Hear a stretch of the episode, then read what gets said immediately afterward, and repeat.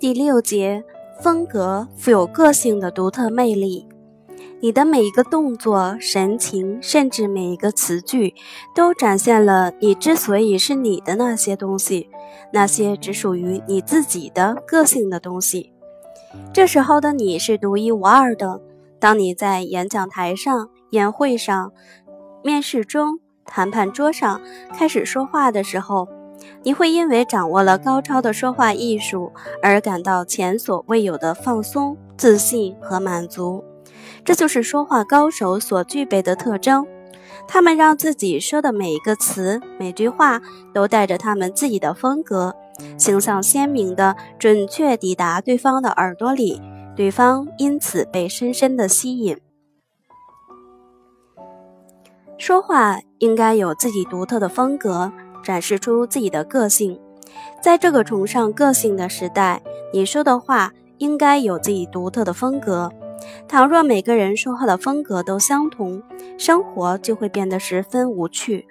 不过，生活中经常会见到这样的人，他们是人云亦云的代表，别人怎样说话，他们就怎样说话；别人慷慨陈词，他们也跟着粗声大气。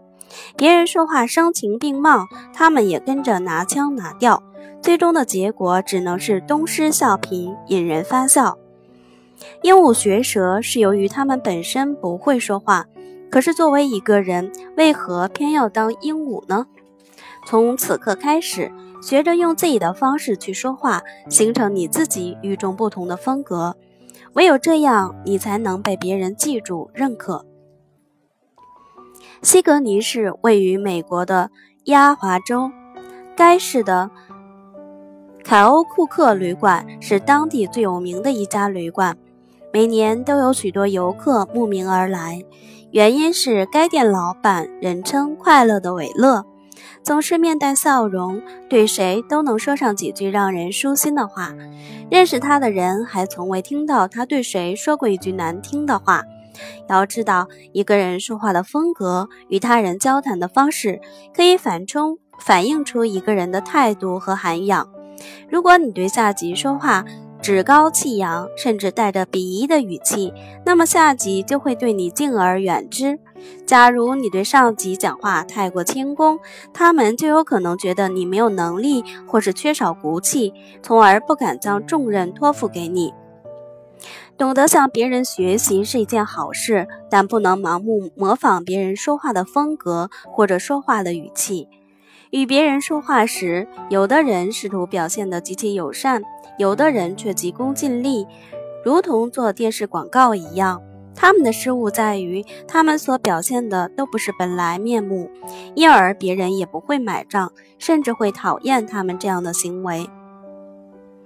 别人的风格始终不能完美的在我们身上呈现出来，这是我们必须要谨记的一点。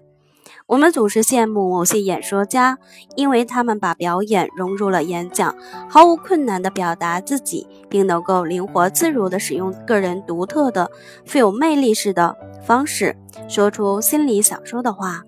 在这里，最为重要的一点就是说话时的态度。你需要知道，说什么和怎么说是两回事，绝对不能混为一谈。你要牢记，你就是你，你本身是什么样就是什么样。无论别人是否喜欢，你至少要让他知道你是真诚的对待他的，不是假装的。作为一名演讲者，这就是你最宝贵的财富，一定要抓住它，珍惜它，并努力发挥它。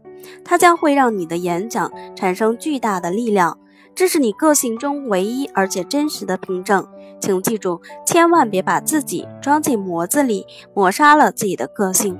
正是因为这些成功的演说大师都把自己独特的才能发挥到了极致，因而显得与众不同，更具有感染力和说服力。